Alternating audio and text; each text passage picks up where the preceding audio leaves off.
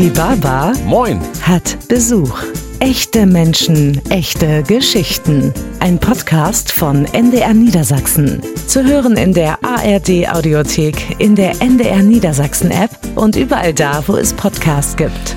Moin, ich bin Jared Dibaba und ich habe mir Besuch eingeladen, denn ich möchte von besonderen Menschen von nebenan hören, was sie auf ihrem ungewöhnlichen Lebensweg erlebt haben. Großes oder auch Kleines und Feines.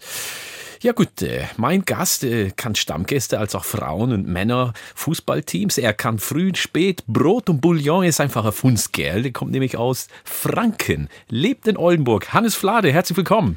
Ja, vielen Dank. Schön, dass ich hier sein darf. Ich hoffe, das war jetzt nicht sehr peinlich, wie ich Sie begrüßt habe. Ja, das, das Fränkisch müssen wir nochmal üben, glaube ich.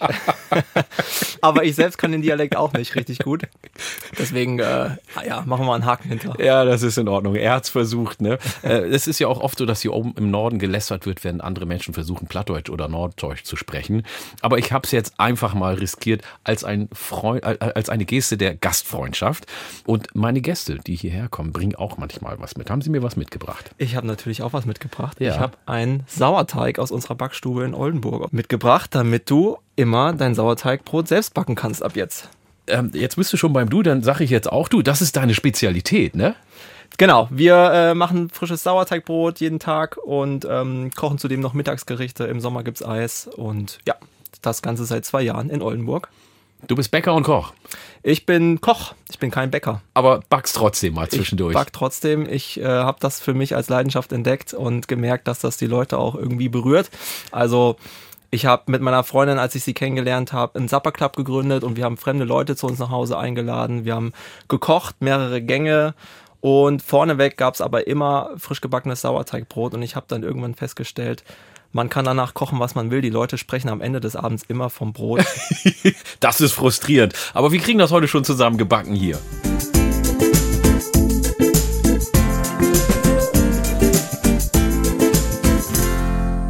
Hannes Flade ist bei mir zu Gast. Er backt, das ist sein Hobby, sein Beruf ist Koch und er hat schon, man könnte fast sagen, auf der ganzen Welt gekocht. Hannes, wir sind beim Küchendu gelandet eben. Du bist damals, als du zur Schule gegangen bist, in Franken, warst du kein guter Schüler. Da haben wir beide etwas gemeinsam und trotzdem bist du Küchenchef geworden sozusagen. Ähm, vom Klassenclown zum Meisterkoch. Was hat dich dazu bewogen? Wie kam das? Ähm, naja, es war tatsächlich so, dass bei mir andere Interessen im Vordergrund standen als die Schule, äh, insbesondere in der 9. und 10. Klasse auf dem Gymnasium. Ähm, Bist ja. du sitzen geblieben? Ich bin nicht sitzen geblieben, nein. Das habe ich noch geschafft, aber es wurde schon relativ klar, dass Abitur wahrscheinlich nicht mein äh, Weg sein wird. Und dann musste ich irgendwann mich umschauen und überlegen, was für eine Ausbildung fange ich denn an. Und habe einfach mich in den Kochberuf reingestürzt, ohne wirklich einen Plan davon zu haben. Und der ist ja nicht so schön in der Lehre, oder?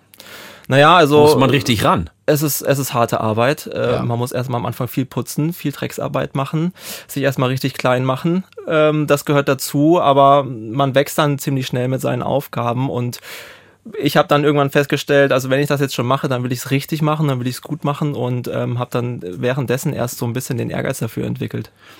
Ja, und dazu gehört auch, dass du durch die Welt gereist bist, also nicht nur in der Küche gelernt hast, wo du gearbeitet hast, sondern du warst in San Francisco, in New York, in Australien, äh, hast in den besten Restaurants und den besten Läden gearbeitet.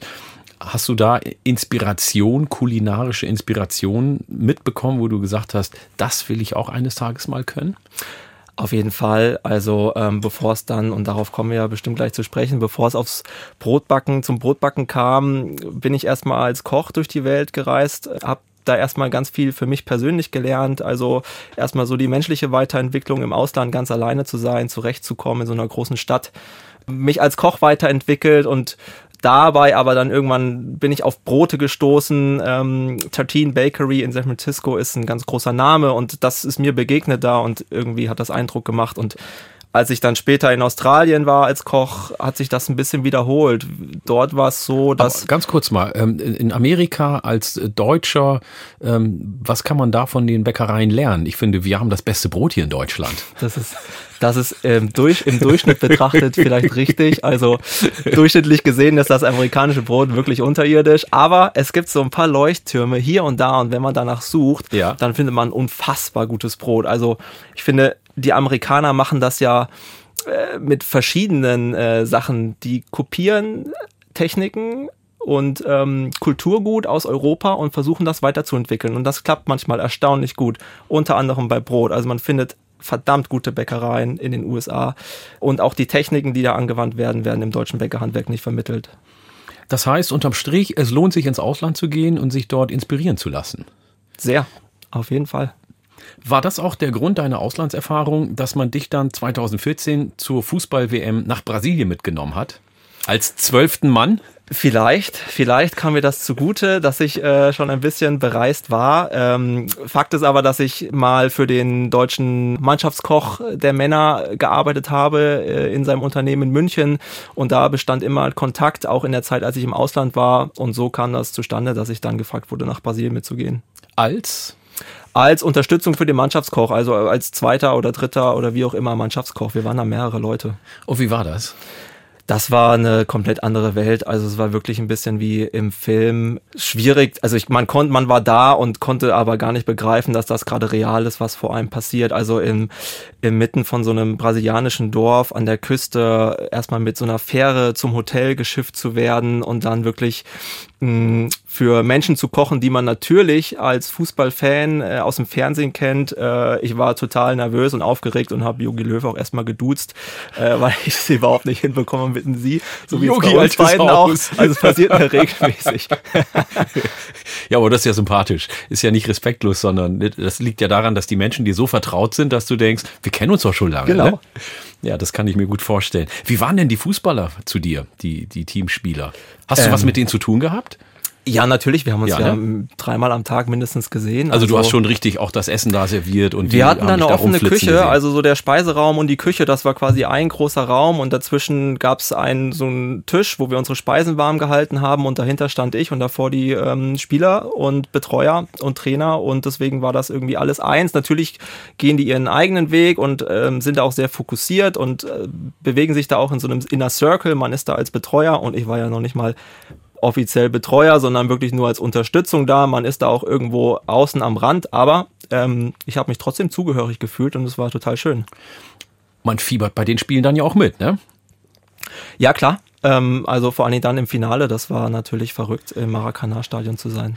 Wie war denn die Stimmung nach dem 7 zu 1? Das war ja das erste Highlight. Ähm, ja, also ich bin im Mannschaftshotel geblieben, im Campo Bahia damals und das, die, die Stimmung war unfassbar. Also ich glaube, Helene Fischer atemlos ist damals rausgekommen, kann das sein? Also das äh, lief quasi rauf und runter. Und als wir dann Weltmeister geworden sind, war das dann für dich auch dein Titel, weil du hast ja mit dem Essen dazu beigetragen. Ja, einerseits ja, andererseits nein. Also ich sehe mich da als Dienstleister und sei doch nicht so bescheiden. Bin, bin natürlich nicht auf dem Feld und auf dem Rasen. Also ich bin danach wieder, ich war zu der Zeit, also vor der WM 2014 und auch nach der WM 2014 war ich eigentlich in Australien und habe da als Koch gearbeitet. Und ich bin nach der WM 2014 wieder zurück nach Australien geflogen und kein Menschen hat es interessiert.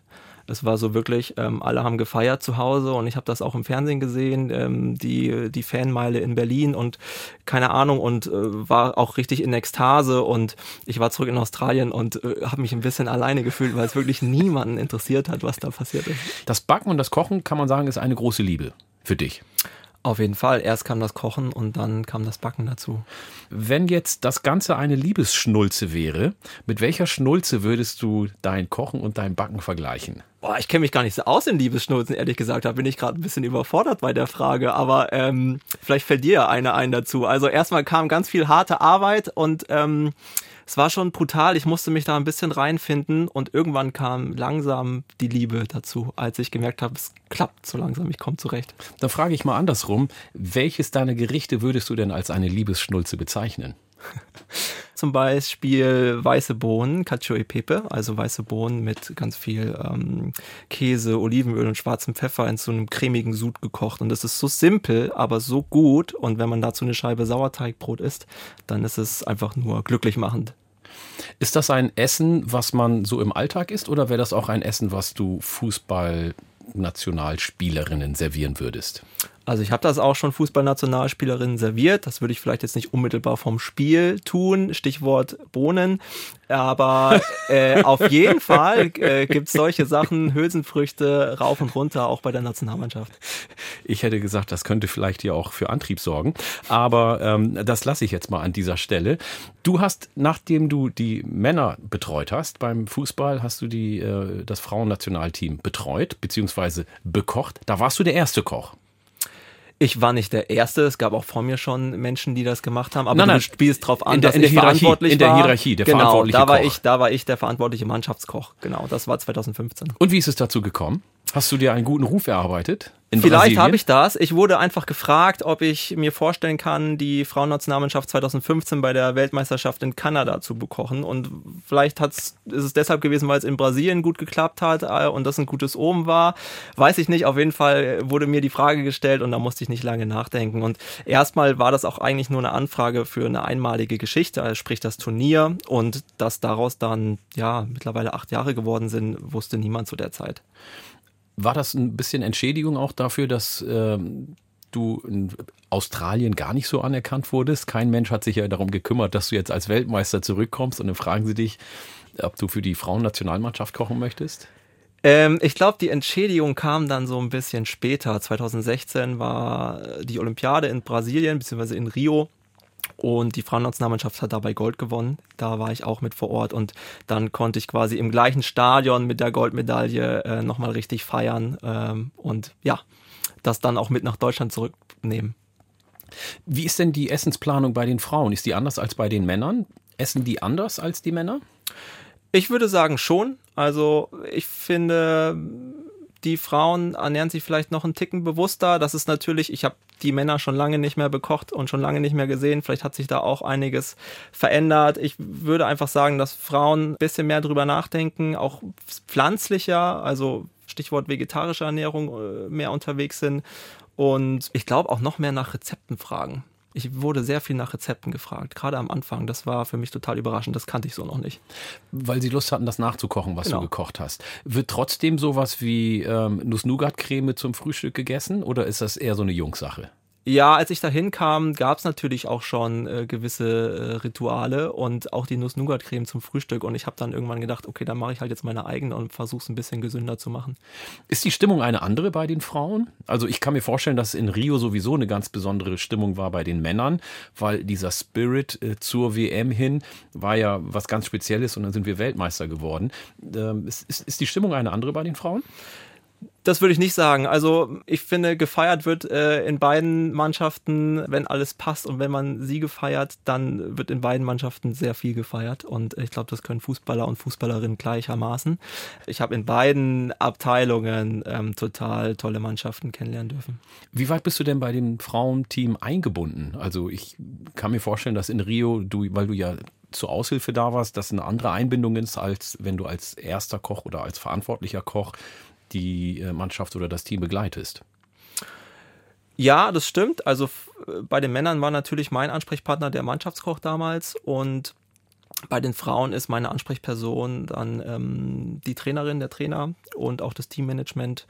Äh, genau, da werden Trainingspläne auch mal berücksichtigt. Also ich schaue mir dann schon an, äh, wo sind Leistungsspitzen drin, wann ist natürlich Spiel. Ab zwei Tage vorm Spiel wollen wir irgendwie sehr viele Kohlenhydrate auf den Speiseplan bringen. Mm, Und am Spieltag selber natürlich äh, möglichst äh, viel Comfort Food äh, anbieten. Das bedeutet vor dem Spiel möglichst verdauungsschonende, nährstoffliefernde Speisen anbieten und nach dem Spiel dann vielleicht auch mal was Besonderes zur Belohnung. Was heißt das, äh, leicht verdaulich ist vorher? Also keine Rohkost zum Beispiel, nicht? Also so ein Salatteller vorm Spiel, das wäre natürlich schlecht. Dafür braucht äh, ja braucht man einige Stunden, um das zu verdauen. Das würde auf dem Spielfeld noch stattfinden, der Verdauungsvorgang. Und der soll natürlich vor so einem Spiel abgeschlossen sein. Also Pasta, Tomatensoße, gekochtes Gemüse, helles Fleisch, mh, ja, keine schweren Sachen, nicht zu viel Fett und äh, ke- keine Ballaststoffe. Das will man vom Spiel nicht. Also kein Salat vorm Spiel. Nee. Das wusste ich zum Beispiel nicht. Ich hätte gedacht, Salat hat noch ordentlich Vitamine und gibt Power. Aber das ist ein guter Tipp. Da wäre ich jetzt nicht drauf gekommen. Das äh, wird vielleicht den einen oder anderen oder die eine oder andere Person ähm, auch interessieren, die jetzt gerade zuhören. Wie würdest du deinen Kochstil bezeichnen? Ja, schon auch dadurch geprägt, dass ich das so lange schon mache, ähm, das Kochen für Sportmannschaften. Also ich selbst habe als ganz klassischer Koch angefangen. Ich habe äh, mich am Anfang erstmal fürs Fleisch und für den Fisch interessiert und dann irgendwie alles andere waren für mich Beilagen und das hat sich im Laufe der Jahre ganz schön gewandelt. Also Fleisch äh, hat für mich keine besondere Bedeutung mehr. Ich bin, ich koche total gern vegetarisch und würde auch sagen, dass ich das gut kann. Ähm, Fleisch interessiert mich nicht so richtig. Lass uns noch mal eine Frage zurückgehen, weil bei mir im Kopf arbeitet das jetzt gerade mit dem Salat vor dem Sport. Äh, ich mache gerne Sport, äh, mehrfach in der Woche und will mich natürlich auf der einen Seite nachhaltig und gesund ernähren, aber ich will natürlich auch fit sein beim Sport ähm, oder auch nach dem Sport dann ordentlich die, ähm, wie sagt man, ähm, die Speicher wieder auffüllen. Hast du einen Tipp für Hobbysportlerinnen und Sportler, wie wir uns ernähren sollten? Also da unterscheidet man eigentlich die Energiequelle. Also die, egal, also je nachdem, welche Sportart du ausübst, ähm, sind es eher vorwiegend Kohlenhydrate. Wenn es jetzt um Schnellkraft geht, ähm, wenn es um Ausdauer geht, ähm, kommen auch irgendwann die Fette ins Spiel. Also bei Spielsportarten wie zum Beispiel Fußball, Basketball, egal, alle anderen Ballsportarten, ähm, Schwimmen auch, benutzt der Körper eher die Kohlenhydrate als Energiequelle. Und das sind natürlich dann die Nährstoffe, die man auch zu sich nehmen sollte. Ich bin Langstreckenläufer, also ist ja jetzt relativ, aber ich laufe gerne längere Strecken, also so ab fünf Kilometer sagen wir mal. Mhm. Was würdest du da vorschlagen? Vor dem, vor dem Laufen. Ja. Also auf jeden Fall auch kein Salatteller vorher. das habe ich jetzt schon mal gemerkt. Ich finde das ultimative Sportleressen und da ist es echt egal, um welche Sportart es geht und egal ob Mann oder Frau, Kind oder Erwachsener, ist Porridge. Also äh, gekochter Hafer, lange gequollen, ähm, ist das ultimative Sportleressen. Rat mal, was ich heute Morgen gegessen habe. Haferporridge. Porridge. Super. Also das ist vor dem Sport oder nach dem Sport? Es ist echt ähm, multifunktional. Es würde immer passen. Frühs, mittags, abends, davor, danach, weil es ist zum einen ähm, sehr schonend äh, für den Magen-Darm-Trakt, weil ja alles schon gequollen und gekocht ist. Es ist äh, speicherfüllend und das ist natürlich davor wichtig, aber auch nach der Belastung, denn danach will man ja seine Speicher auch zumindest im Profisportbereich, wo ja die, das nächste Training, der nächste Wettkampf unmittelbar wieder bevorsteht, möchte man natürlich danach auch seine Speicher wieder möglichst schnell füllen und auch dafür ist Porridge ideal, also 24/7 Porridge.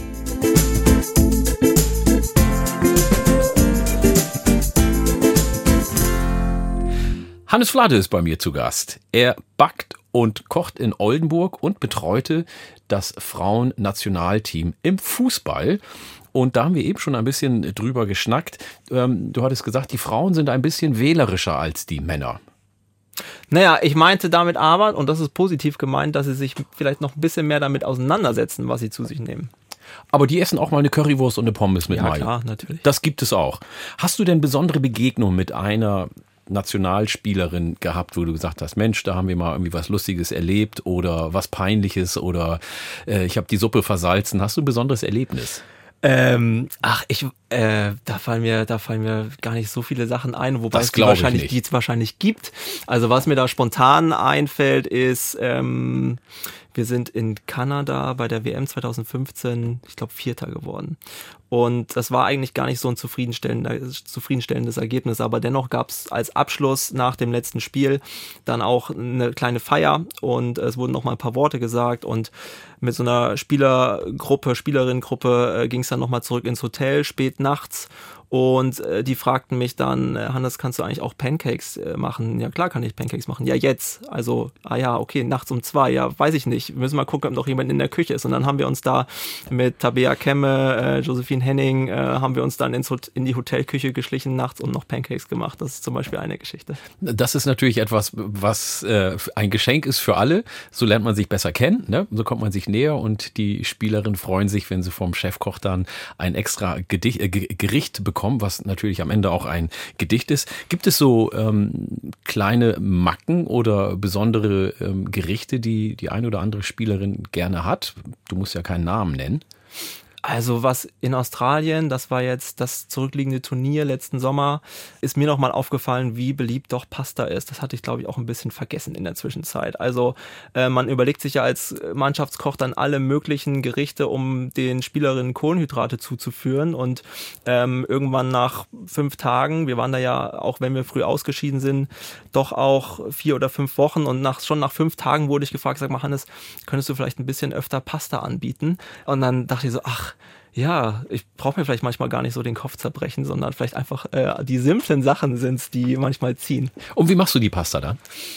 Ganz unterschiedlich. Das versuche, da versuche ich dann schon Abwechslung reinzubringen. Nicht? Also äh, man kann natürlich auch eine Carbonara vegetarisch machen und äh, Sahne gehört da sowieso nicht rein. Also wenn man jetzt von Carbonara spricht, denken ja viele erstmal, was, das ist doch kein Sportleressen. Doch, denn Carbonara ist äh, eigentlich äh, beinhaltet keine Sahne, sondern nur Pasta, Eigelb, das Kochwasser, Speck, kann man dazu machen oder nicht. Bisschen Zwiebeln, Pfeffer. Was nimmst du dann statt Speck, wenn es vegetarisch ist? Also was gut funktioniert, ist Räuchertofu. Aber wenn man ähm, sowas gar nicht möchte, das braucht kein Ersatzprodukt. Auch Pasta, da kommen wir eigentlich wieder zu Cacio e Pepe. Denn das ist auch eigentlich Bestandteil von der Carbonara-Variante. Denn das ist einfach nur die gekochte Pasta mit dem Kochwasser, Pecorino und schwarzem Pfeffer. Mir läuft jetzt schon wieder das Wasser im Mund zusammen. Du hast ja eben schon erzählt, dass ihr nachts auch mal Pancakes gemacht habt. Gibt es trotzdem auch so ein Belohnungsmenü von dir, wo du sagst, das habt ihr euch jetzt verdient nach einem tollen Spiel? Na klar, und ich werde auch äh, dann gefragt oder es wird sich dann auch gewünscht, hey, können wir irgendwie mal einen Burger machen oder so. Also das sind wirklich dann auch die ganz einfachen äh, Dinge, die dann, mit denen man dann punktet und die dann auch alle gleichermaßen glücklich machen. Ähm, ich versuche aber oder habe immer versucht, auch die Länderküche zu berücksichtigen. Das fand ich als Koch auch am spannendsten. Also wenn ich in der Türkei war oder ähm, dann, dann versuche ich irgendwie Köfte oder irgendwie sowas mal anzubieten, weil ich, weil es mich auch selber interessiert, wenn man das jetzt eigentlich traditionell herstellt und wie das gekocht wird. Und ich schaue mir dann auch Sachen ab. Bietest du dann auch sowas wie Chili an? Weil in einigen Ländern wird ja richtig scharf gegessen. Ja, wobei ähm, das vertragen schon einige nicht. Deswegen habe ich mir angewöhnt, das dann eher an die Seite zu stellen. Auch wenn es vielleicht traditionell ins Gericht reinkommt, ähm, man kocht da ja schon für ziemlich viele Menschen und um alle abzuholen, dann stellt man das Chili eher an die Seite. Wie ist das mit dem Dessert? Ja, Dessert ist natürlich sehr beliebt. Ja, was, wo bist du da gut drin?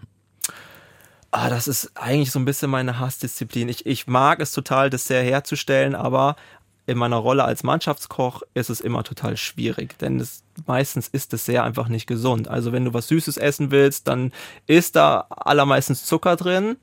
Und ich habe natürlich auch mich in sämtlichen Zuckerersatzstoffen ausprobiert. Also ich rede jetzt nicht von den synthetischen, sondern einfach statt äh, Zucker Datteln zu nehmen oder irgendein anderes Trockenobst oder andere möglich, möglichst natürlichen Süßungsmittel reinzumachen. Und das klappt schon auch mal ganz gut, aber meistens ähm, merken das dann auch die Leute und sagen dann jetzt, also beim nächsten Mal kannst du schon auch mal wieder normales Schokomousse machen und keine Variante mit Seidentofu und äh, dunkler Kuvertüre oder sowas. Ja, gibt's denn einen Tipp, irgendwie was Gesundes? Weil ich esse auch total gerne äh, schokoladig und süß. Es kann mir nicht süß genug sein. Und wie du schon sagtest, gesund ist es am Ende dann ja doch nicht, weil zu viel Zucker ist einfach schlecht für die Gesundheit. Ja, so ist es nun mal. Und wenn man, wenn man gesund essen will, dann sollte man das Dessert weglassen oder eher eine Banane essen. Ja, schade eigentlich. Ja, schade eigentlich, ne? Da gibt's keinen Trick.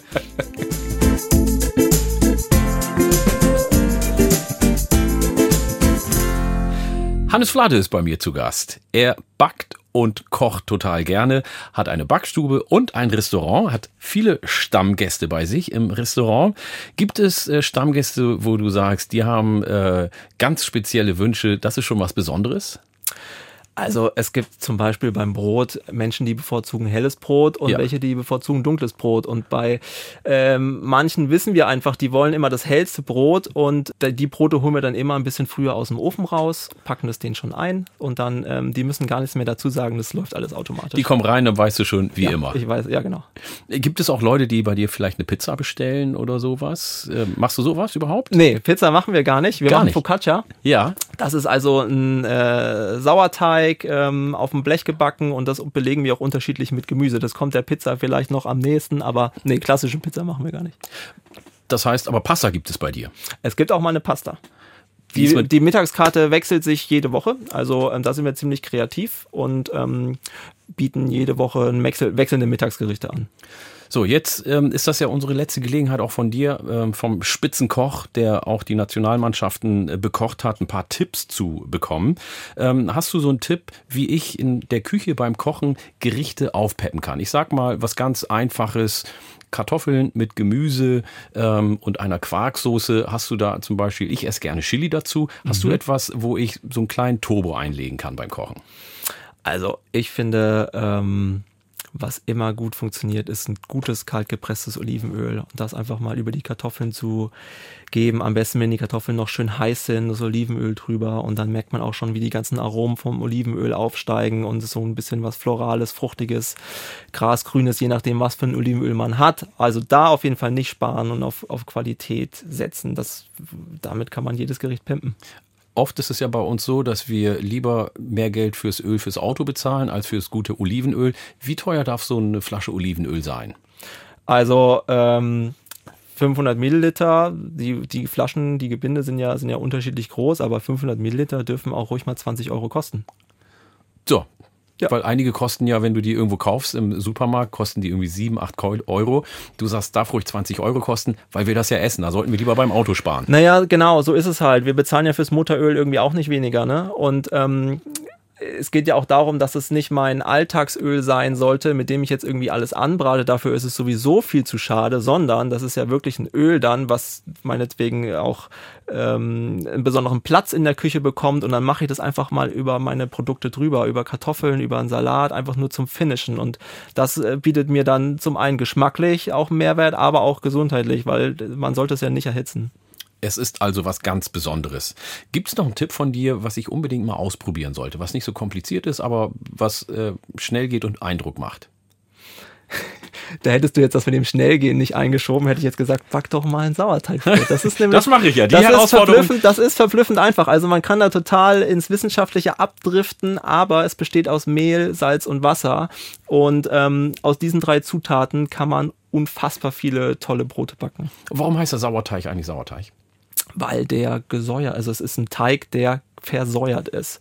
Und durch diese Mikroorganismen. Also fermentiert? Fermentiert, Alles richtig. Klar. Also es ist eine Fermentation, die da abläuft. Und durch diese Mikroorganismen entstehen Abbauprodukte, die Geschmack bringen, die das Brot haltbar machen und die gesund sind. Das heißt, abends einfach mal Brot essen. Ähm, wir sind ja eine multikulturelle Familie. Meine Frau ist Portugiesin und wir essen abends meistens warm, ähm, weil wir da mit der Familie zusammensitzen. Sollte ich die Brotzeit wieder einführen?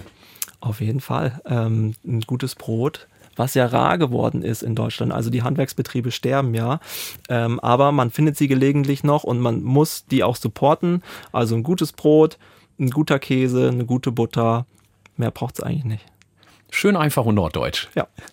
Das ist sehr gut. Ähm, wie sieht's denn bei dir mit der Zukunft aus? Was hast du für Karrierepläne? Kannst du dir vorstellen, bei einer Backshow im Fernsehen zu, mitzumachen oder bei einer Kochshow? Oder sagst du, nein, ich bleibe bei mir im Restaurant und versuche da zu zaubern, was ich kann? äh, ich weiß gar nicht, ob ich mich selbst so gut sehen kann vor der Kamera. Ich fühle mich tatsächlich am wohlsten in der Küche oder in der Backstube. Und ich brauche das auch. Also ich merke so, wenn ich mal ähm, eine Woche hatte, wo ich gar nicht so viel zum Backen und Kochen gekommen bin, weil einfach zu viel zu organisieren war. Wir haben ja mittlerweile auch Angestellte bei uns im Orto in Oldenburg, hm, auf die wir uns verlassen können. Äh, dann, dann fehlt mir nach so einer Woche was. Also ich muss, ich muss irgendwie meine Hände in den Teig äh, irgendwie eintauchen und damit arbeiten. Ich muss das spüren, weil ich muss da irgendwie nah dran sein. Koch und Bäcker mit Herz und Seele. Kann man so sagen, ne? Kann man so sagen. Ja. Wir blicken mal nach vorne. Was meinst du, was in den nächsten Jahren der hotteste Shit ist, wie man auf Englisch sagt? Also, wo, wo geht die Reise hin? Was wird so Trend sein? Puh, das ist eine sehr gute Frage. Also, ähm, vegetarische Ernährung, die, das ist die Zukunft. Ich glaube, ähm, da wird es noch viel mehr spannende Konzepte geben auf dem Gebiet. Ähm, Handwerksbetriebe ähm, kommen auch wieder, also wenn man das richtig angeht, äh, egal ob Fleischerei oder Bäckerei oder andere lebensmittelverarbeitende Handwerksbetriebe, das Handwerk wieder zu dem machen, was es mal war, Produkten wieder ein Gesicht geben und Qualität zurückbringen, ähm, also weg von der Industrialisierung, das hat Zukunft meiner Meinung nach. Qualität gewinnt. Ja, immer. Hannes, vielen Dank für das gute Gespräch. Ich wünsche dir weiterhin ein gutes Händchen beim Backen und beim Kochen. Schönen Gruß nach Oldenburg in meine alte Heimat. Und mehr über Hannes Flade gibt's auch in der ARD Mediathek in der Nordtour vom NDR. Und Sie zu Hause oder unterwegs am Radio, sage ich einfach mal, bis zum nächsten Mal. Und dann schauen wir, wer dann vor der Tür steht, wenn es dann heißt, die Baba hat Besuch. Die Baba Moin. hat Besuch. Echte Menschen, echte Geschichten. Ein Podcast von NDR Niedersachsen. Zu hören in der ARD Audiothek, in der NDR Niedersachsen App und überall da, wo es Podcasts gibt.